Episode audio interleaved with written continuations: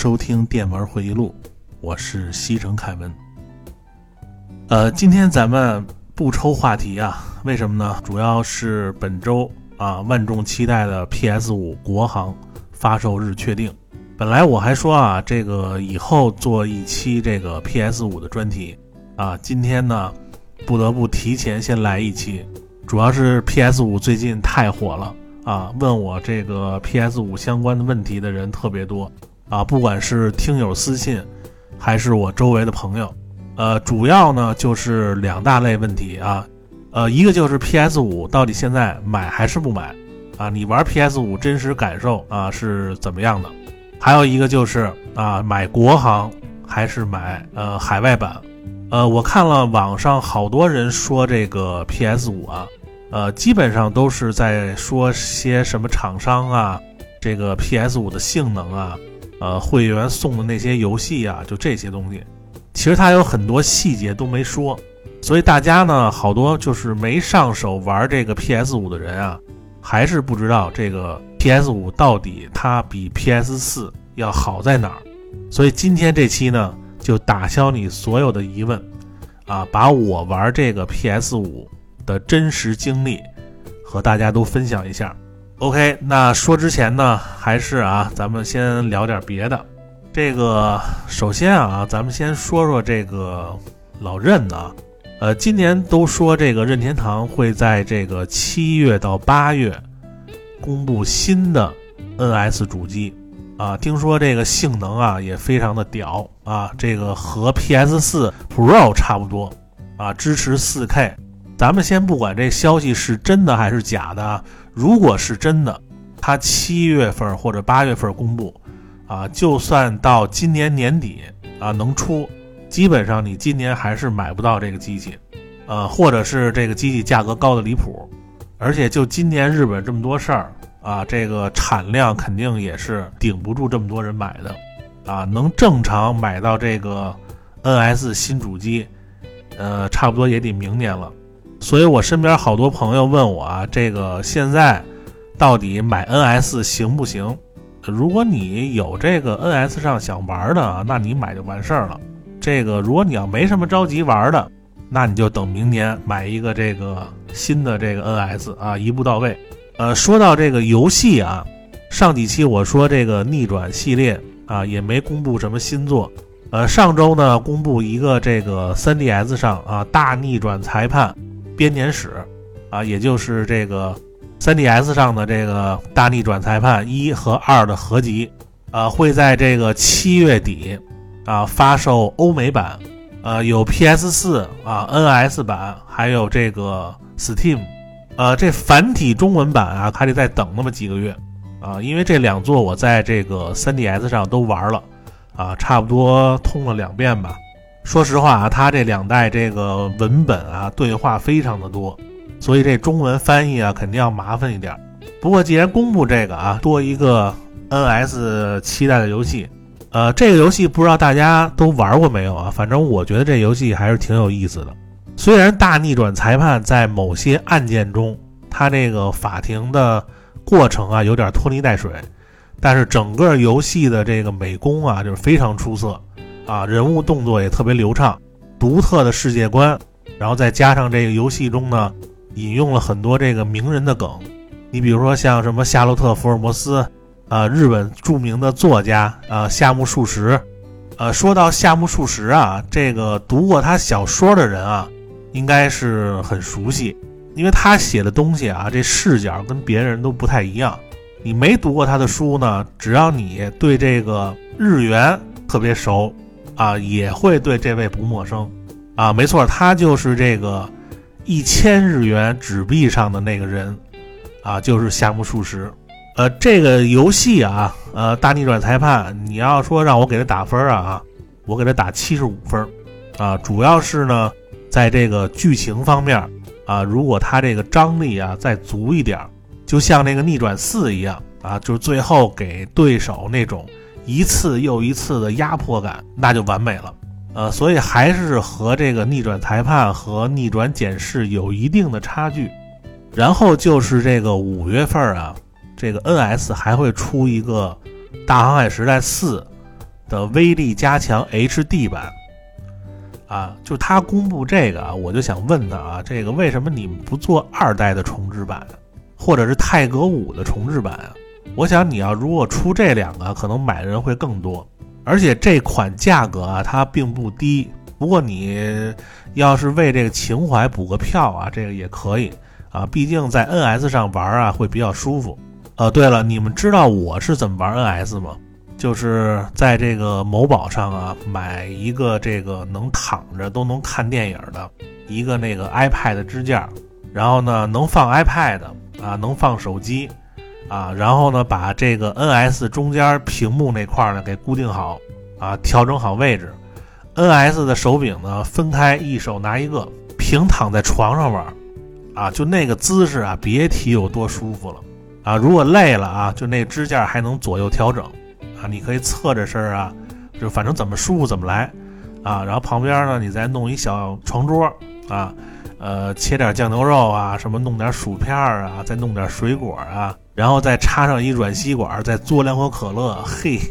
那叫一美。呃，然后五月份啊，它这个生化八啊，之前呢放出这个两次的试玩版，呃，你瞧这卡表这抠啊。你一个试玩版，你都不让人玩痛快了，还有时间限制。前几天放出那个，呃，就是城堡的那部分的试玩版啊啊，确实啊，这代啊，这个生化八做的非常的棒啊。这个我收回之前这个说看生化八觉得一般的话啊，确实是做得好，而且它这个游戏引擎啊，就是 R E 引擎，就是优化的非常的好。呃，P S 四。和 PS 五两个试玩版我都试过了，啊，给大家聊聊我的感受啊。之前村庄部分呢，用的是 PS 五试玩的，啊，画面流畅啊，这就不用说了。呃，我主要想看这个 PS 四的表现怎么样，因为这个游戏呢，有可能就是带动很多人买 PS 五的理由之一。呃，如果 PS 四版不给力，啊，大家肯定就有理由去买这个 PS 五了。所以我用 PS4 Pro 玩的这个城堡试玩，呃，说实话啊，我觉得感觉是优化的非常好。呃，虽然不像 PS5 那么流畅啊，而且这个读取呢也没有 PS5 快。你要不拿 PS5 和 PS4 这两个画面对比着看，啊，基本上我觉得还是能看的。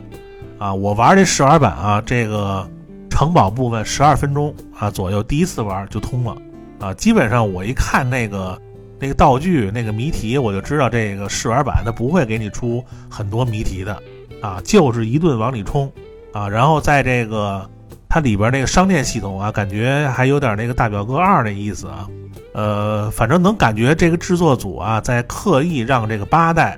就成为一个第一人称的生化危机四，啊，反正这个武器系统这块啊，我看了就很喜欢这种。啊，这城堡里的那种欧式的装潢啊，也非常的惊艳，啊，这个材质纹理表现的都非常好。不过 PS 四版啊，有一个比较烦人的问题，因为我那个 PS 四是国行的，啊，这个风扇转的比较快，几乎呢是没有停下来的时间，啊，就一直在转，而且那个声音也，我觉得不小，但也不是特别大啊，呃，但是 PS 五玩呢，风扇就非常安静了。呃，这肯定还是机能的问题啊。这个如果大家要是无视这个游戏风扇的问题啊，那你买 PS 四版绝对没问题，也会有很好的体验。但如果你忍不了这个全程啊这高速风扇的声音，那就只能玩这个 PS 五版了。其他的我觉得啊，PS 四版还是做的非常不错的。呃，关于这个游戏啊，这个我也问了几个比较熟的这个游戏店老板。因为这个二十九号国行这消息啊，这个全世界人都在等这个生化八和 PS 五，所以如果你要是等到七号以后再买这个 PS 五，啊，这个我估计啊，你像什么日版呀、港版啊这些可能会缺货，而且还会涨价，所以你要想玩这个生化八啊，最好能早点就早点，因为今年啊这个。不定有什么事儿，又导致这各种东西的断货，啊，所以早玩就早下手。呃，刚才忘说了啊，这个四月三十号还有一个 PS 五的独占游戏，叫这个《死亡回归》啊。这个游戏一会儿咱们聊 PS 五的时候再说啊。那行，那咱们就开始聊今天的话题啊。呃，之前呢，我在一期节目里啊，简单的说了一下，呃，买 PS 五的几个需要注意的点。呃，随着这二十九号发布啊，这个五月十五号，呃，国行 PS 五发售的消息，大家肯定都是跃跃欲试了啊。呃，我先分析一下啊，这个 PS 五国行发布以后会带来什么影响？第一个肯定是对很多这个高价的这个黄牛电商啊，这个发动了一个技能，就是压制啊，光驱版三八九九啊，数字版三零九九，非常合理的价格啊。第二点呢，也就是大家最关心的一个啊，就是能不能转区啊？发布会那肯定不会提到这点啊。呃，从这个以往的经历来说啊，国服的这个商店。能上加过审的游戏少之又少，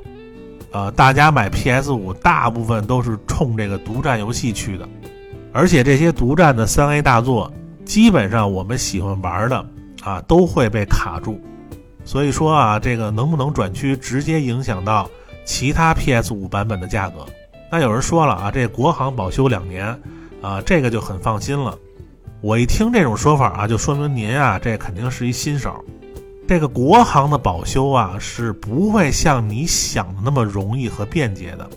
这个不是我说国行不好啊，这个虽然我没用国行保修过啊，因为我现在这 PS4 Pro 这白色的也是国行的啊，一直用的挺好。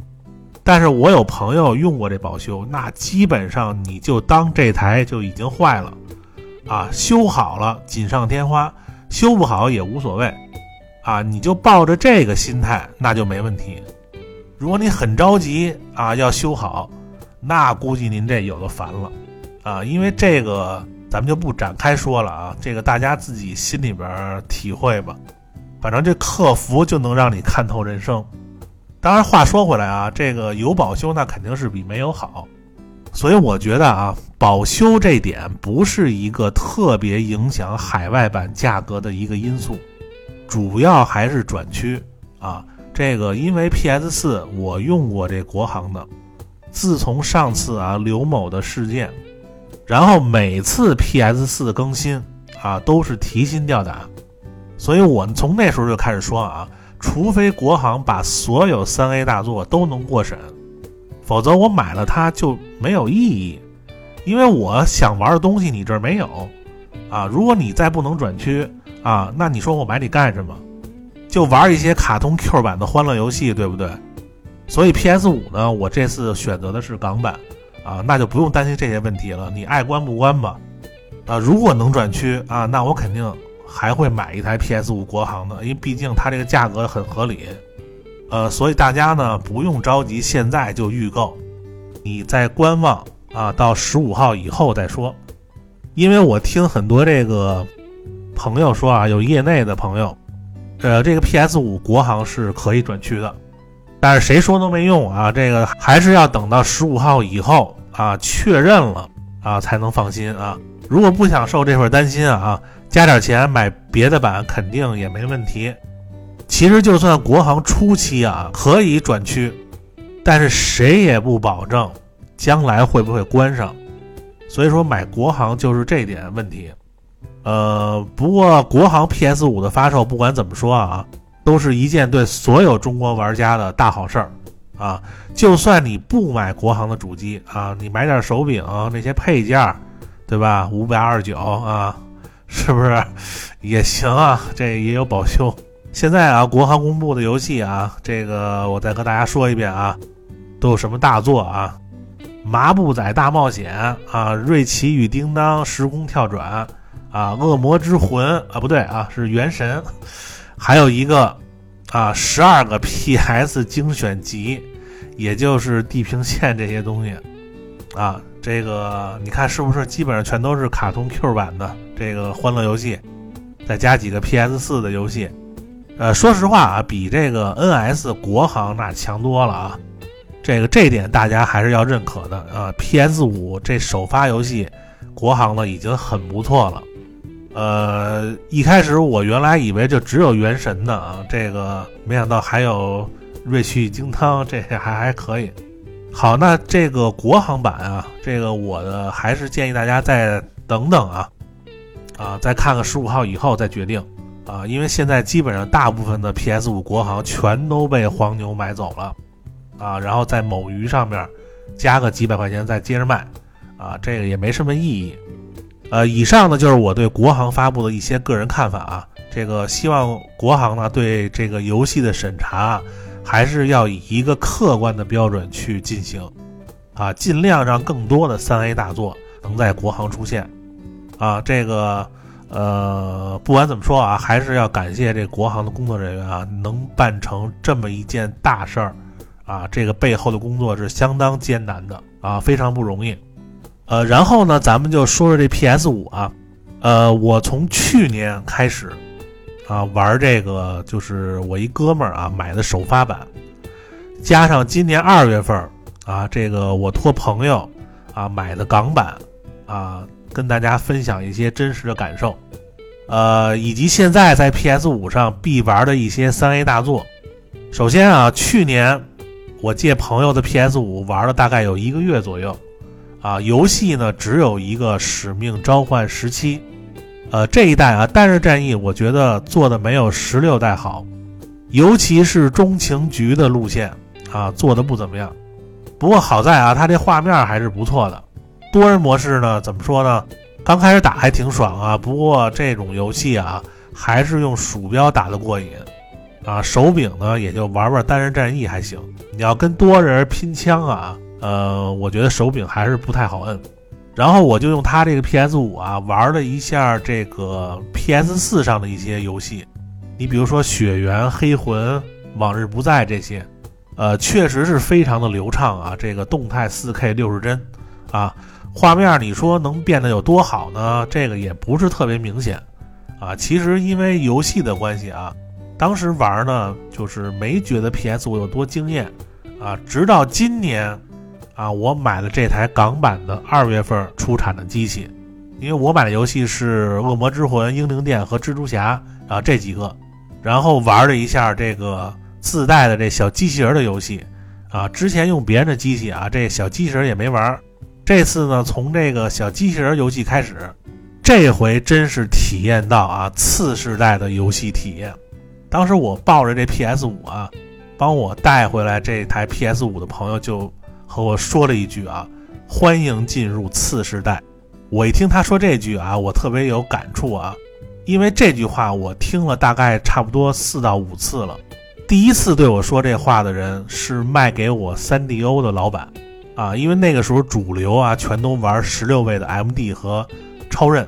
当我那天买了 3DO 的时候，当时那老板就跟我说，欢迎进入游戏的次世代。啊，当时感觉确实是不一样啊！那三 DO 三十二位啊，一个地之石卓和街霸二 X，那画面跟音效就秒杀了所有十六位游戏啊，就不是一个等级的了。然后第二次我买 DC 的时候，啊，DC 老板也跟我说了一句：“欢迎进入次时代。”啊，当时这个就看这个游戏画面啊，再也没有马赛克啊，清新干净的画面。啊，因为我那个 DC 第一个游戏是呃魂之利刃，啊，我就觉得进入了新的次时代。然后第三次呢，就是这个微软啊，Xbox 三六零，当时这个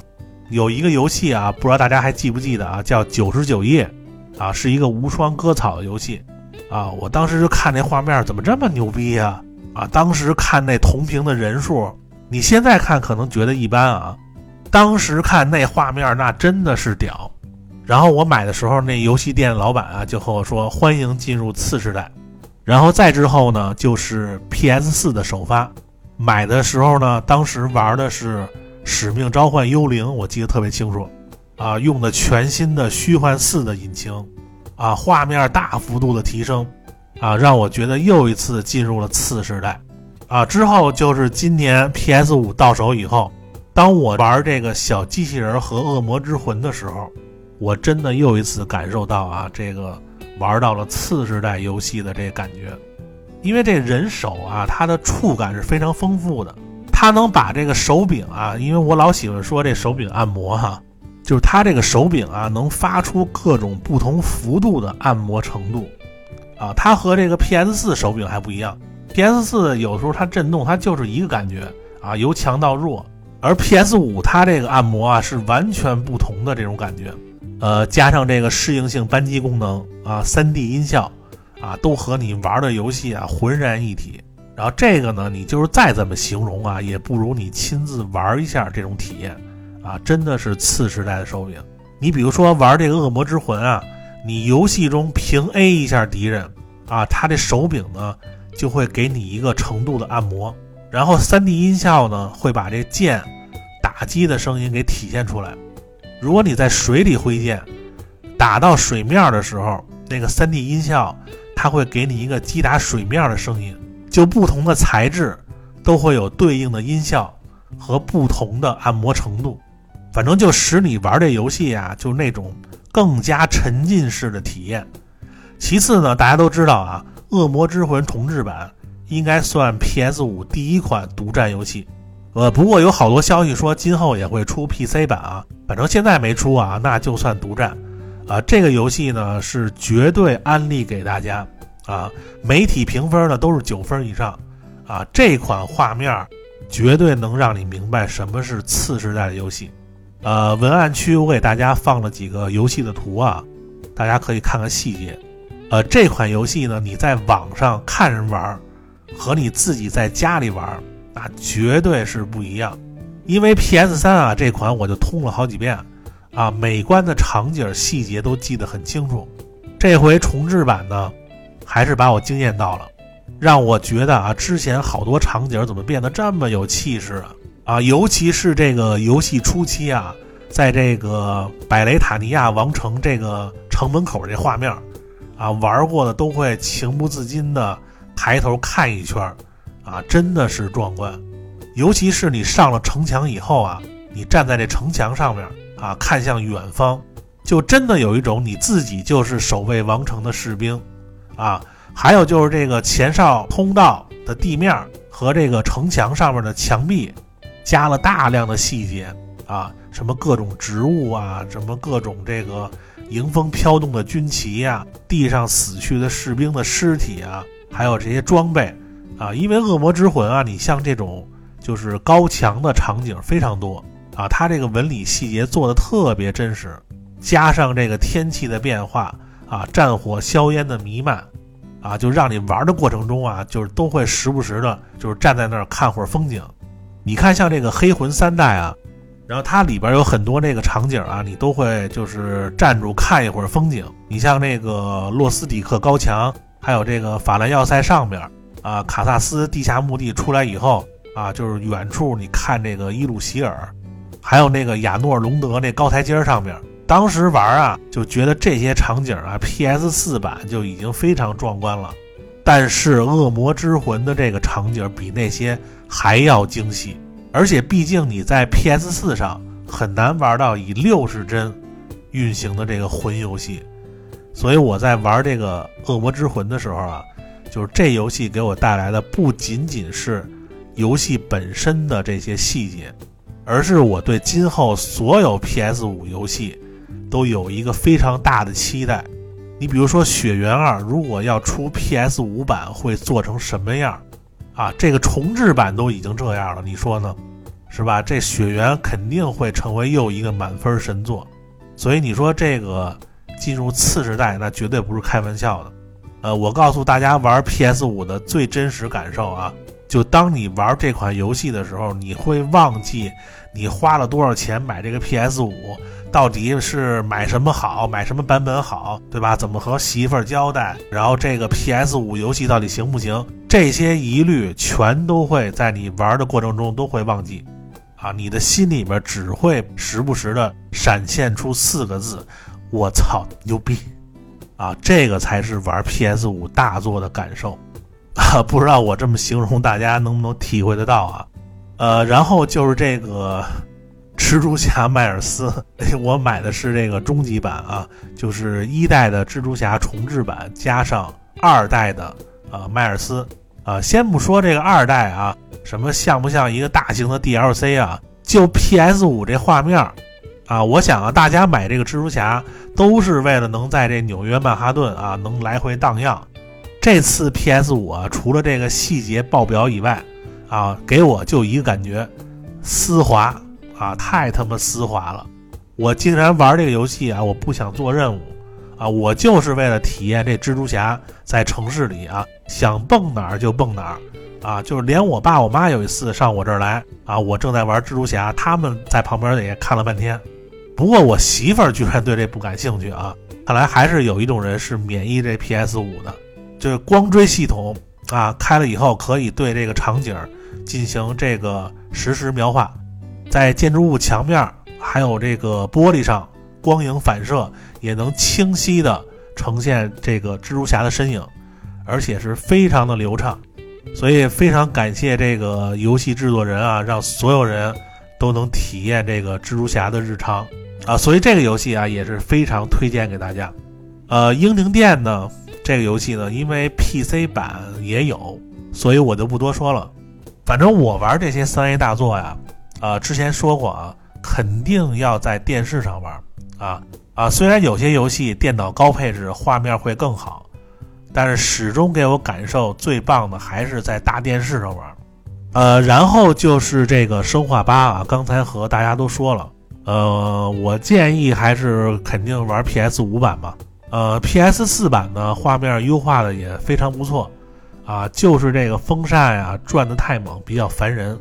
然后这个四月三十号啊，又出了一个这个第二款真正意义上的 P.S. 五独占游戏《死亡回归》啊，这款游戏呢是一个 roguelike 类型的第三人称射击游戏啊。如果你对这个科幻呀，就是在各种星球上啊探索。啊，和不同的生物战斗。如果你对这些感兴趣的话，那这款游戏就肯定适合你。啊，不过这游戏既然是 roguelike 类型啊，难度自然不会小。啊，美观的地图呢也都是随机的。这款游戏支持这个 PS5 手柄啊适应性扳机功能。啊，它这个武器啊，这个粒子效果做的是非常的真实。不过我个人对这种科幻题材的啊，这个还是。嗯不是特别的感冒啊，这个如果他要拿着 AK 来回突突啊，这个我肯定会来一个。呃，反正这款看吧，如果这几天的评测要真的好玩的话，有可能会入一个。毕竟现在这个 PS 五的独占比较少，像这个 PS 五兼容的那些 PS 四游戏啊，虽然这个提升了性能啊，但我个人觉得啊，呃，PS 四游戏还是在 PS 四上玩。如果你没有 PS 四啊，那你直接买一个 PS 五，什么都能玩，对吧？如果你要有 PS 四，不一定非要把所有游戏全都在 PS 五上玩一遍。毕竟我玩这么多年 PS 四了，这个一时啊，这手柄我觉得还是 PS 四更顺手一点，所以我尽量还是啊，就是在 PS 五上还是玩这个为 PS 五开发的游戏比较爽。这个大家因人而异啊。然后我说几个这个 PS 五啊，我认为比较 SB 的点啊。第一个就是光驱版放光盘的问题，呃，我觉得百分之九十的人拿到这 PS 五啊，这心情啊，都会多多少少有点激动，啊，谁会在这个时候静下心来去看说明书啊？对不对？你插上 PS 五，一共就三根线，对吧？赶紧试游戏那才是真的，因为 PS 五很多人都是立着放，所以呢，就导致这个游戏盘呀放到这个 PS 五里会放反了。因为它在这个光驱口啊，也没有标注这个哪面朝上哪面朝下，呃，只要你不是左撇子的话，一般都是左手拿盘盒，对吧？然后右手呢抠出盘，然后很自然的这个盘面朝右手方向就放进 PS 五里了，呃，之后呢你就等于放反了，啊，不过这个 PS 五盘呢，你放反了以后呢，也不要慌张，冷静的点游戏，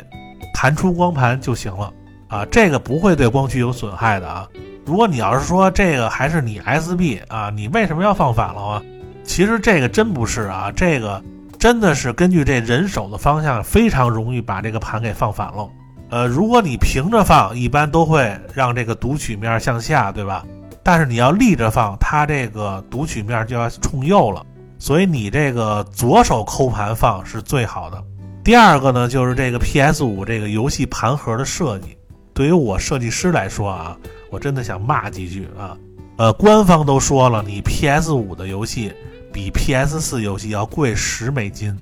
然而你的 PS 五盘盒设计和这个峰会排版居然和 PS 四一毛一样，而且 PS 四盘上面这个 logo 啊，然后反白加上一条渐变的这个蓝光科技蓝色啊，还挺漂亮。你 PS 五盘盒是蓝的，上面一条改成白色的底色啊，加上一个傻黑的 logo。其他排版完全一样，您就不能设计出一个新的代表 PS 五的盘盒吗？你看看老任世家的游戏盘盒，每一代都精心的设计啊，色彩搭配合理，就让人特别有那种收集欲望。这次 PS 五盘盒，你和 PS 四游戏盘放在一块儿，不看字儿基本都分不出来啊！我觉得这点有点说不过去吧。还有就是这个国行 PS 五手柄的价格啊，五百二十九。比现在网上其他版贵出小一百块钱，啊，这个有点黑了啊！而且是最普通的原装手柄，之后要出什么限定的，那肯定更贵。本来我还想订两个国行手柄啊，我一看这价格我就不想买了。还有一个啊，就是这个 PS 五的摆放问题，我个人觉得啊，从美观考虑呢，还是立着放帅气，呃，平着放呢，真的是又大又蠢。呃，至于散热问题啊，官方说呢，还是提倡立着放好一点。虽然都说这个平着放、立着放都一样，但是从这个设计这个出风来看啊，呃，立着放就是更有空间去排气。不过主要这个还是看你的实际情况定啊。呃，然后购买 PS 五其他的点呢，呃，之前节目也都说了啊，这期呢就不再重复了。主要还是想说啊，如果买这个港版啊，确实是贵一点。但是从玩游戏长远来说啊，就算国行能转区，你也不能保证它以后不定哪天再来一个什么事儿，啊，这个还不够累的呢。所以大家一定要三思啊，别跟风当勇士然后再退。好，那今天呢跟大家啊分享了一下这个我玩 PS 五的一些真实的感受啊，还有呢就算是回复了啊所有身边的朋友。和一些犹豫不定人的这些 PS 五购买的问题啊，PS 五其实就是一个游戏机啊，如果喜欢玩就早点下手啊。你像今年真的日本这么多事儿，谁知道哪天又他妈干出什么缺心眼的事儿来，对吧？导致这个各国都来抵制它，到时候回头又没货源了。所以能早买就早买，而且今年这 PS 五大作也有很多啊，你像这个什么《地平线二》啊。啊，《孤岛惊魂六》啊，啊，GT 七呀，什么三上真司的这个《幽灵线：东京》啊，啊，还是不少的。所以希望大家啊，早日都进入新的次时代，一起感受今后 PS 五游戏的魅力啊。那今天这期啊，咱们就先聊到这儿啊。这个欢迎大家订阅、关注啊，评论、点赞，下一期会更加精彩。那咱们下周再见，拜拜。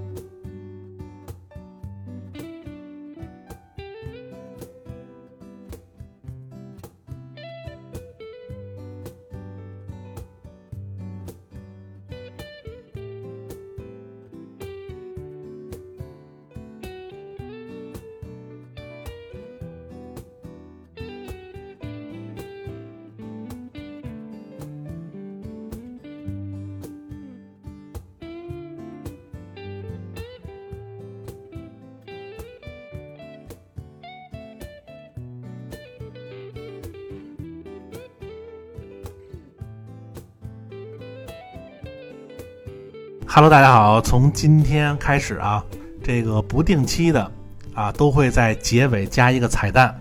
所以大家以后一定要听完啊，不要一听到这个下周再见，拜拜就关了。呃，刚才说到这个《孤岛惊魂六》啊，这个游戏也是我今年非常期待的一个游戏，尤其是《绝命毒师》里啊最喜欢的一个反派炸鸡叔啊饰演的这个总统安东。啊，从小就培养他那个爱做模型的漂亮儿子啊，迭哥啊，往人群里扔手雷啊，从这点就能看出来啊，这一代炸鸡叔啊，这肯定会比五代的神父更加凶残啊！希望育碧呢这一代剧情一定要稳啊！我非常看好这一代。他们都说这个游戏七月份会公布发售日啊，我觉得怎么着也得差不多今年十一月、十二月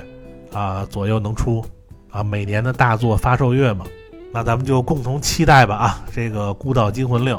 好，那今天这期呢，咱们就先聊到这儿啊，咱们下周再见，拜拜。